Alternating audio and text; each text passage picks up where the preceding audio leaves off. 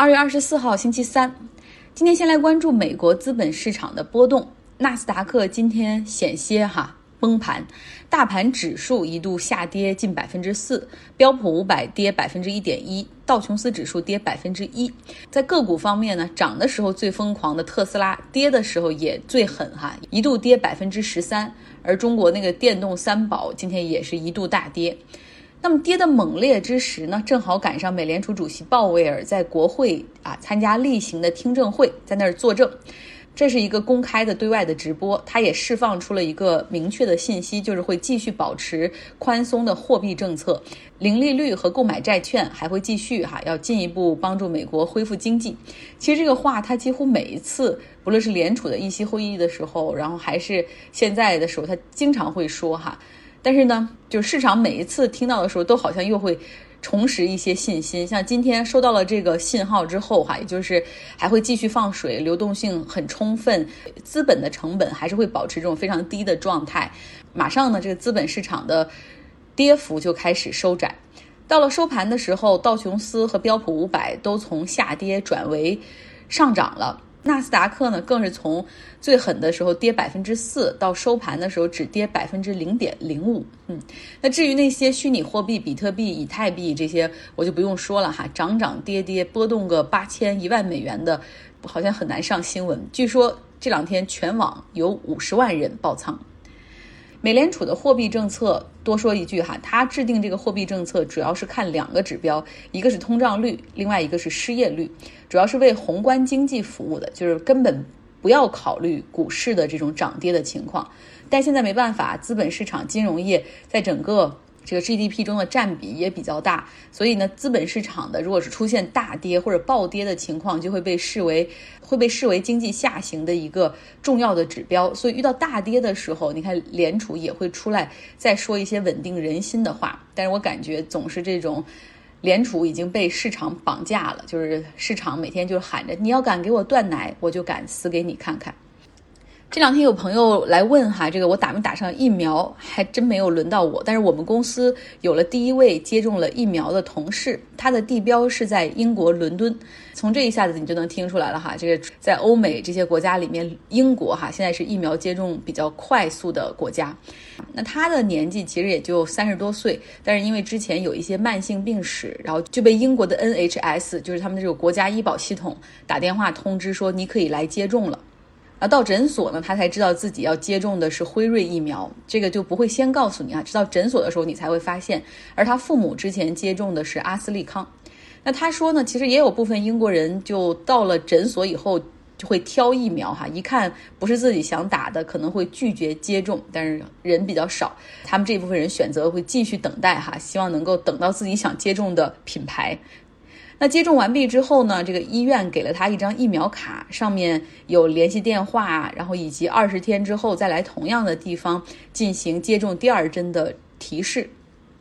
所以你看，在英国、以色列这样的国家，因为他们有全民医保，所以是国家来通知个人哈，说你可以在什么时间来。但是像美国这样的国家，因为并没有国家医保，所以。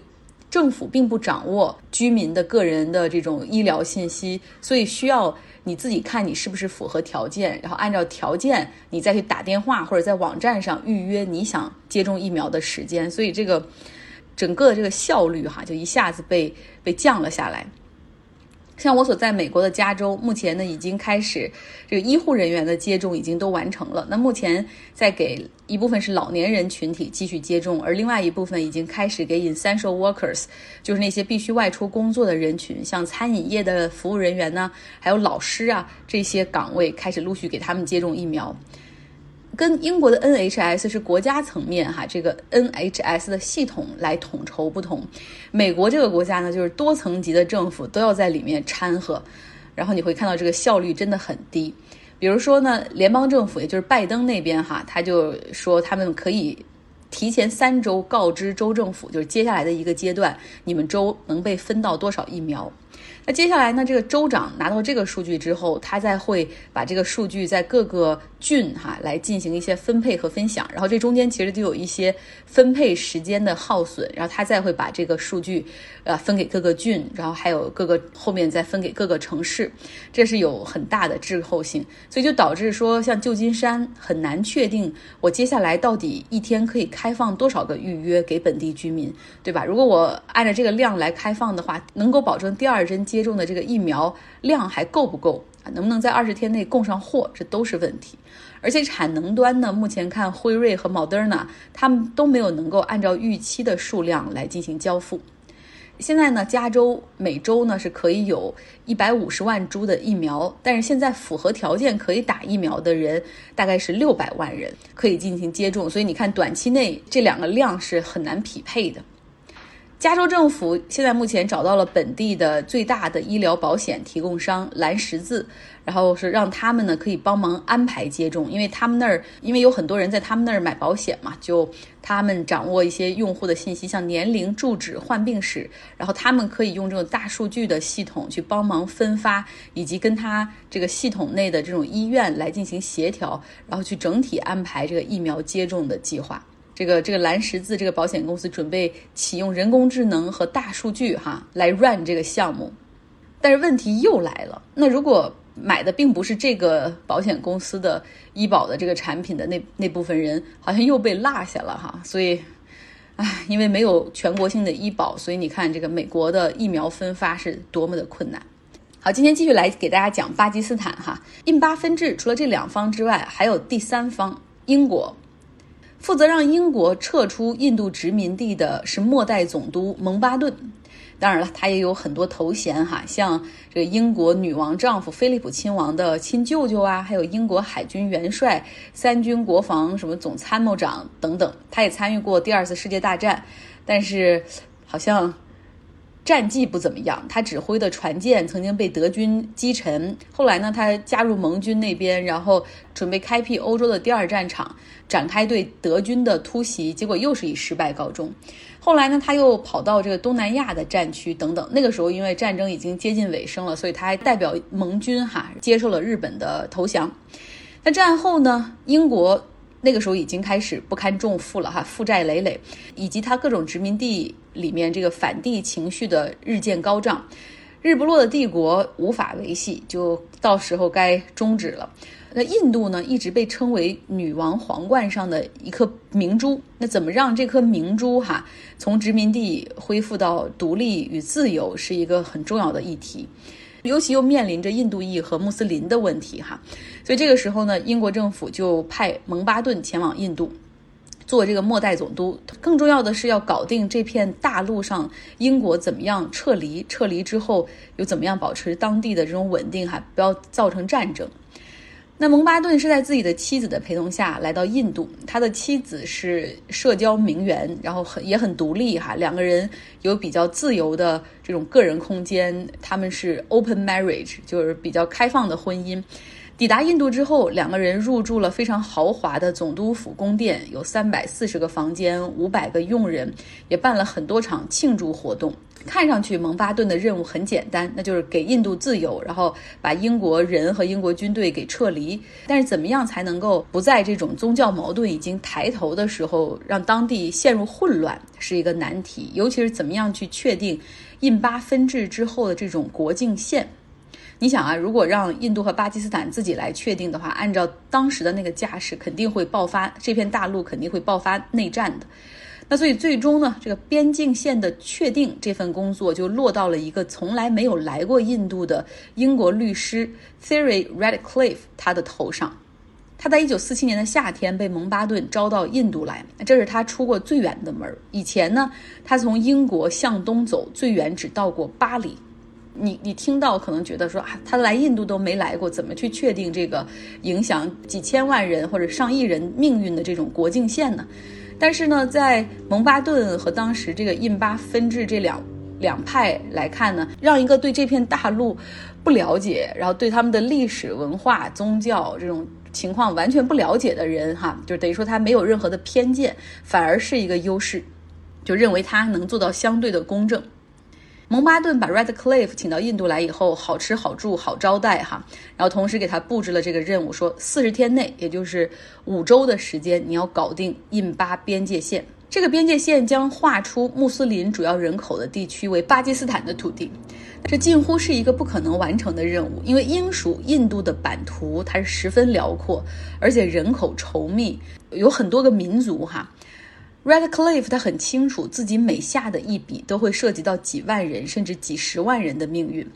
那他花时间最多的是在两个种族聚居的邦。旁遮普邦和孟加拉邦，它最难下手，因为这里是混居着印度教、穆斯林和锡克教，你很难画画出这种真正的一条线哈，就按照这个种族可以把这些人天然的分割出来。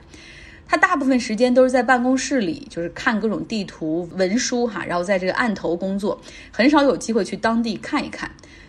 那旁遮普邦呢，实际上是穆斯林人口占百分之五十六，孟加拉邦。穆斯林人口占百分之五十五，所以真的很难划分。啊，就是想来想去，最后都是实在无解的办法。到最后了，因为你他必须要赶快确定，因为眼看着巴基斯坦和印度都开始宣布独立了，干脆就是粗略的把这两个邦一分两半儿。这个边界线在一九四七年八月十七号公布，当时巴基斯坦已经宣告独立三天，印度宣告独立两天。蒙巴顿在卡拉奇参加了巴基斯坦的仪式，然后又坐飞机前往德里，哈，要参加印度的这个仪式。当时在飞机上，他都能够看到这片土地上正在发生着最残忍的侵袭。就有一些人搬走之后，他们有有一些人的家就甚至直接被烧了，然后好多人因为挤不上火车，拖家带口，哈，沿着铁路线向另外的方向迁徙。旁遮普邦和孟加拉邦被分割。百姓是要根据你的宗教来进行一个迁徙，住在划给印度一侧的穆斯林可能要向北来进行搬家，那住在巴基斯坦一侧的印度裔还有锡克教要向南向印度来走哈。其实印度这边就还好，就是你可以。不一定非要去巴基斯坦，因为他们是一个世俗国家嘛，并不是以任何一个宗教为身份的。但是巴基斯坦这边呢，就是他强调自己是一个啊穆斯林的国家，所以他这边是驱赶的力度要更大。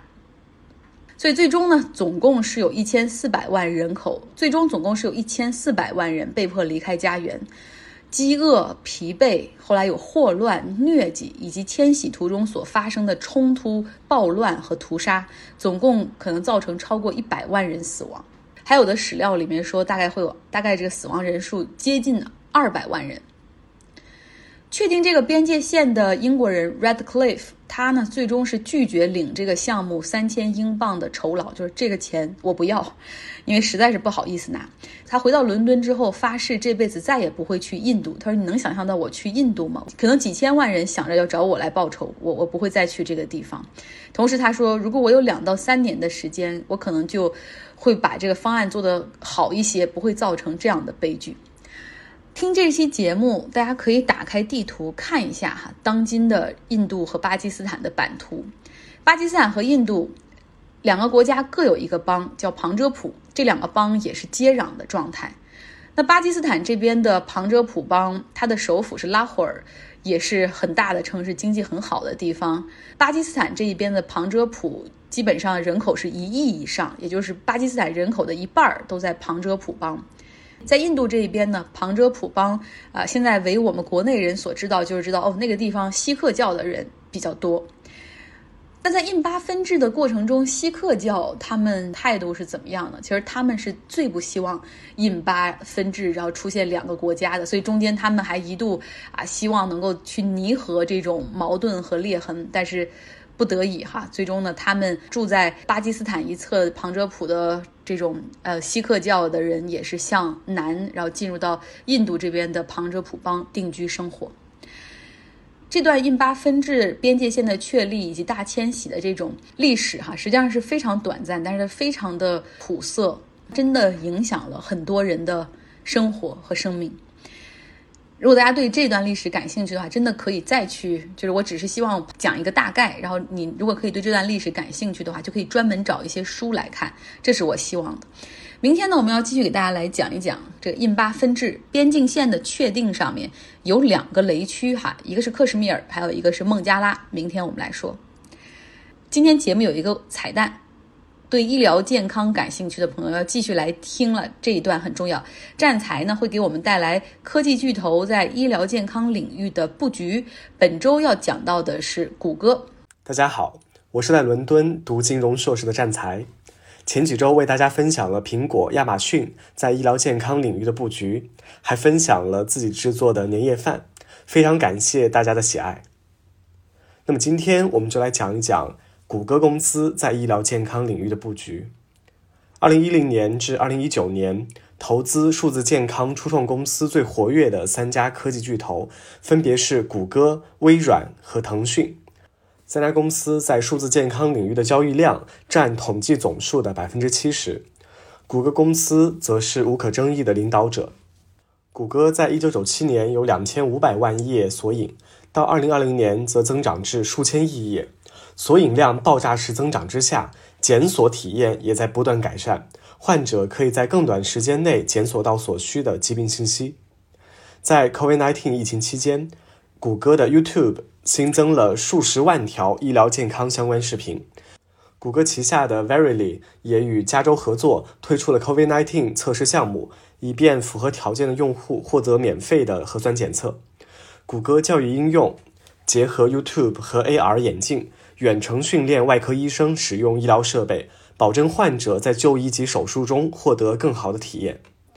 二零一七年，谷歌推出了基于传感器的可穿戴设备 Verily Study Watch，可收集心电图、心率、皮肤电活动和惯性运动等健康信息，用于临床研究。其后还获得了 FDA 的二类医疗设备认证。Study Watch 可为临床医生提供支持并改善患者的疾病管理状况，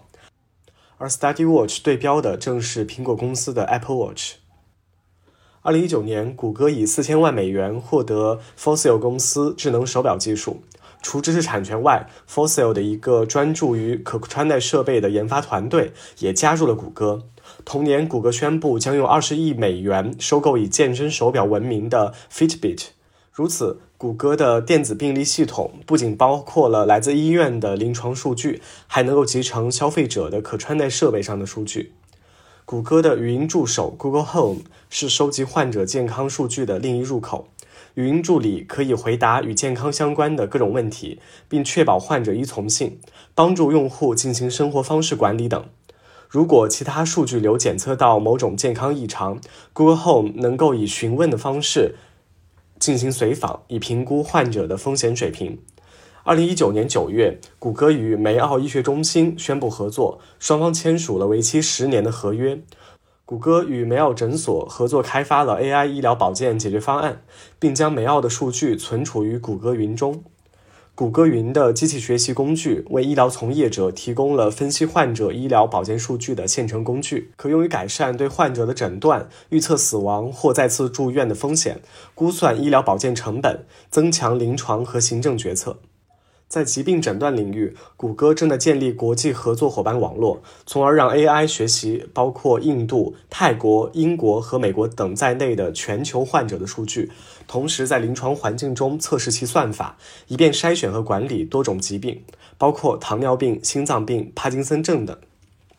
癌症检测也是谷歌重点关注的领域。Verily 公司参与了对初创公司 Freenome 1.6亿美元的 B 轮融资。后者通过深度学习对血液中的遗传物质流，像游离 DNA、cfDNA 进行分析，诊断患者是否患有癌症。二零一七年，谷歌旗下的 DeepMind 公司发布了有关肿瘤检测的研究，对已经转移到临近淋巴结的现有乳腺癌图像集进行算法训练，检测准确率能达到百分之九十二。谷歌还与 NHS 英国国家医疗服务机构和英国癌症研究中心合作，进一步开展这项研究，并促进乳腺癌的早期检测。在眼科疾病方面，Verily 公司与印度的眼科医院等保健医院合作，以筛查糖尿病性视网膜病变。此外，DeepMind 与英国眼科医院合作，能利用 AI 筛查出五十多种眼病，准确性可与优秀的人类专家媲美。深度学习依赖于数据，DeepMind 公司为了在眼科研究上创建最好的人工智能数据库，在整理和标记数据集方面投入了大量资金。这也是谷歌相对于小型创业公司的优势之一。数据库中有超过1.4亿个经眼科医生和验光师审查的眼底成像，审查意见相左时会再由高级医学专家决定。谷歌拥有通过一种耳机进行脑震荡测试的专利。还有它的 Pixel 手机也具有新型诊断和筛查功能，类似于 iPhone 加 Research Kit。未来，谷歌公司可以制造更多具有诊断功能的新硬件，包括消费者版本的 Study Watch。近几年，谷歌建立了以 Ondo 为代表的远程糖尿病患者护理医院，以 One Fifteen 为代表的俄亥俄州阿片类药物成瘾治疗中心，而 City Block Health。旨在改善低收入社区的医疗服务，收集患者信息，并通过机器学习高危患者诊断或识别，并在适当时机予以干预。二零一六年，Verily 与制药巨头赛诺菲合作投资成立了专注于虚拟糖尿病管理的公司 Undo。远程护理医院将患者与护理负责人配对，患者可与包括营养师在内的医学专家联系，创建个性化的糖尿病管理方案。Ondo 还将血糖检测仪、智能体重秤等硬件与软件的慢病管理相结合，帮助糖尿病患者管理病情。同时，AI 可以检测到有风险的患者，简化指导管理慢病的流程。虽然谷歌与赛诺菲的合作于2019年终止，但双方仍积累了大量相关经验。2019年6月，赛诺菲又与谷歌合作，整合谷歌的 AI 和计算工具来管理其药物发现流程。还共同发起了一个创新实验室，以分析赛诺菲的患者治疗结果数据库。非常感谢战才的梳理和分享。听谷歌的故事就听出了四个字：财大气粗。然后另外四个字就是深度布局。那我再来四个字：明天继续啊！就是战才分享谷歌这个，明天还有下集。好了，周三的节目就是这样，希望大家有愉快的一天。